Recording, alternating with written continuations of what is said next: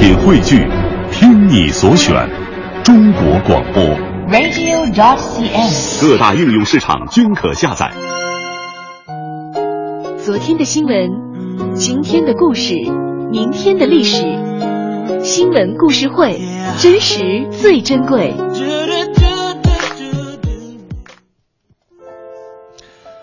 今天的新闻故事会呢，我们要讲的这个新闻故事啊，主人公呢是一位小朋友，他的名字啊叫做王子颖。王子颖小朋友呢今年六岁。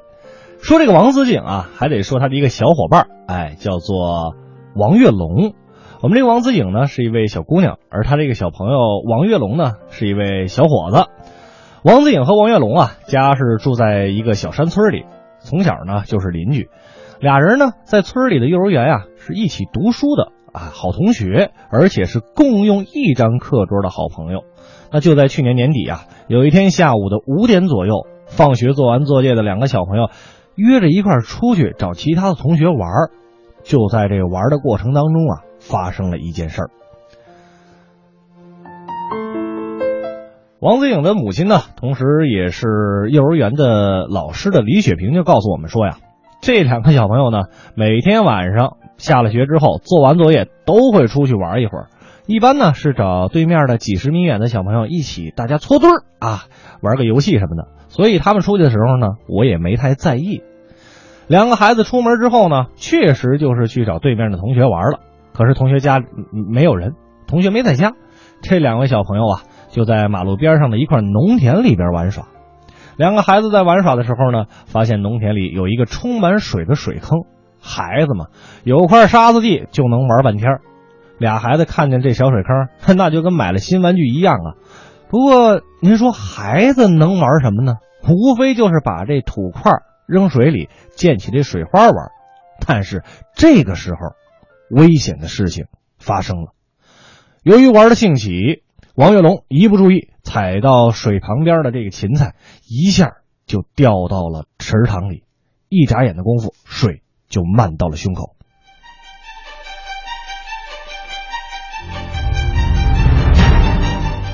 就在这危急的时刻呀，王子颖噗的一下就跪倒在地下，一把抓住了王跃龙，把他拖住在岸边，不让他继续往这个水水池子里边滑。我当时看到他掉下下去了，就赶紧跪到这水塘边上，用手把他抓起来，不想让他掉下去。由于王子颖抓住了王跃龙，王跃龙没有继续再往水塘里沉。可是孩子的力气小啊，王子颖把王跃龙拉不起来，两个人就这样僵持着。这个时候，王子颖开始大声的呼救，想叫人把王月龙拉起来。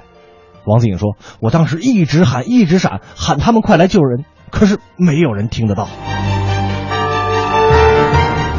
这个时候，时间就是生命啊！可这两个孩子玩的地方实在是有点偏，时间在飞速的前进着，王子颖的嗓子已经喊哑了。可附近的大人就是没有注意到，在这个小小的角落里，正有孩子遇险。您想想，大冬天的，天儿又快黑了，这水里得有多冷啊！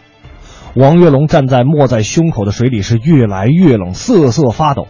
王子颖也慢慢的喊不出声音了，王月龙也说不出话，情况越来越危急。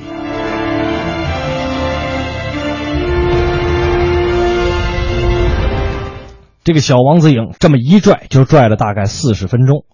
下午五点四十左右，李雪李雪萍见女儿还没有回家，就出去出门找闺女。我先去了他们经常去的同学家，没有见着他们，就顺着公路往前走。没走几步，就听到了王子颖沙哑的呼喊，赶紧跑过去把王月龙拉起来了。被救起来的王月龙嘴唇发紫啊，面对呼喊也没有了任何的反应，明显是被冻坏了。回家之后，李雪萍和王月龙的母亲赶紧给两个孩子洗了热水澡，熬了姜汤水，然后马上送到了医院。可喜的是，孩子目前都没有什么大碍了。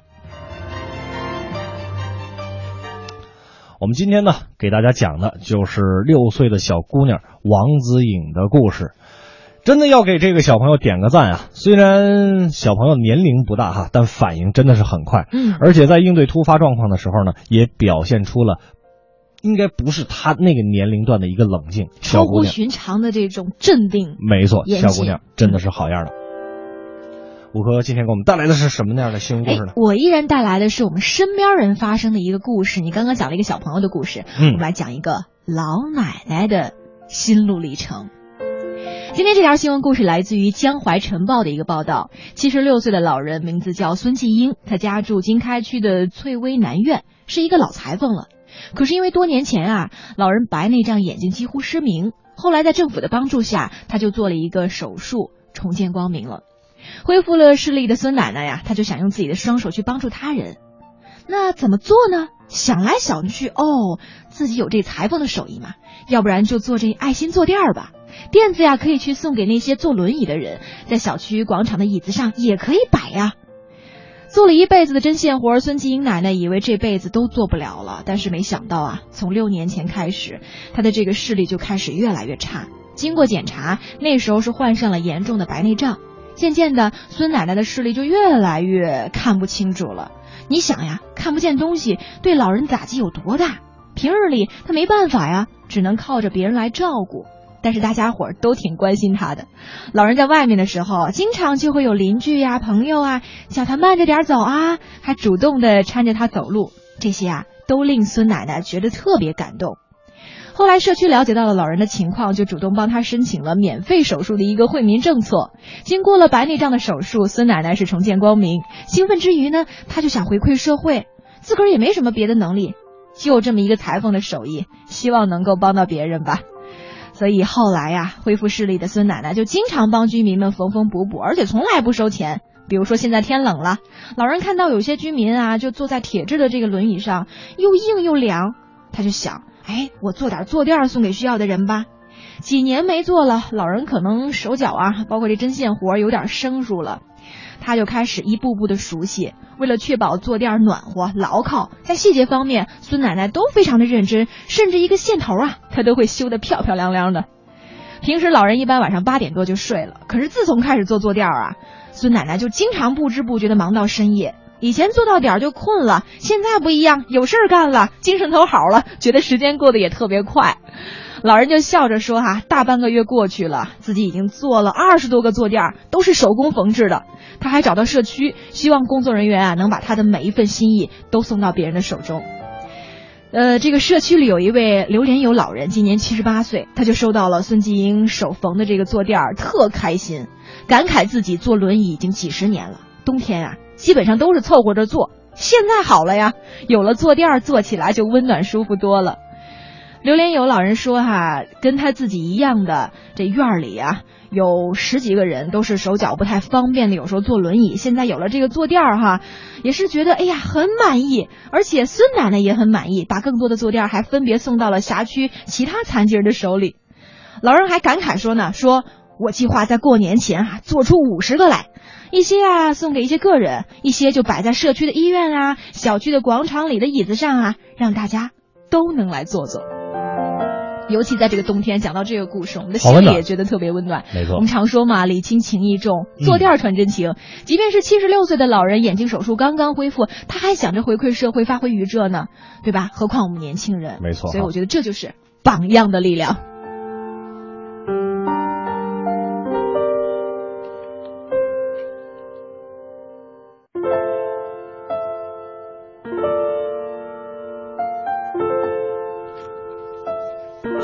榜样的力量，今天跟大家分享了两个故事，一个是我们的小朋友王子颖的故事，一位是我们的孙奶奶的故事。接下来该打开您的手机里的朋友圈啦。全民总动员，打开朋友圈，一起批奏折啦！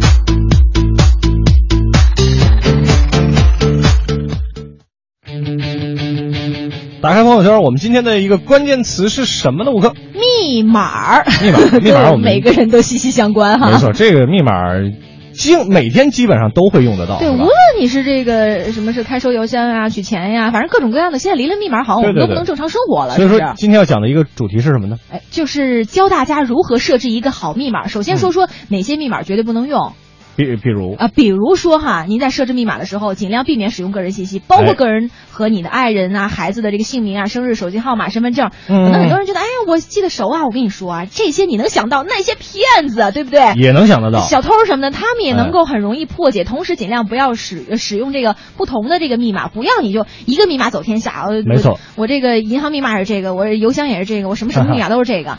这样在遭遇安全侵害的时候，还会带来一些连锁反应。而且还有就是避免使用过于简单的字符类的密码。这个其实我就想特别说说我老妈。我老妈就经常哎，别把那密码露出来就行了。就是她就经常用一样的，比如说这个，甚至她用过一二三四五六 那种。后来在我的建议下，她终于改了。是我到现在所有的这个银行卡的密码都一样。呃，这儿有一个十个，我们今天给大家说一个这个十个最常用的密码嘛。您就不要用了。对，如果您有的话，千万就把这密码改一改哈。呃，包括 A B C 一二三一二三四五六 小小莫赢名，还有一二三四五六七八，还有 I love you。还有这个 QQ 一二三四五六，呃，特敖淘波敖宝，还有 root，还有王一二三。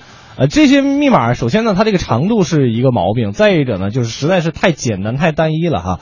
呃，如果您是这十个密码的话，尽量换一下。我们再来简单说一下怎么设置高强度密码。比如第一，就要从内容上，应该是自己能够记得住，但是是别人难以联想的信息。还有就是形式上，应该包括比如说大小写字母啊、数字啊，还有英文字母等等，是吧？而且你还可以对自己的密码进行安全级别的一个区分了。没错，嗯，呃，教大家加加一招哈，这也是相声演员，呃，或或大正告诉。啊，对，你可以用吃葡萄不吐葡萄皮儿，不吃葡萄倒吐葡萄皮儿的拼音啊，来当你的密码。当然，如果你听到了这个段子之后，你就换另外一个绕口令吧。就算了，好吧。今天的快乐晚高峰就是这样了。我是刘乐，我是五科。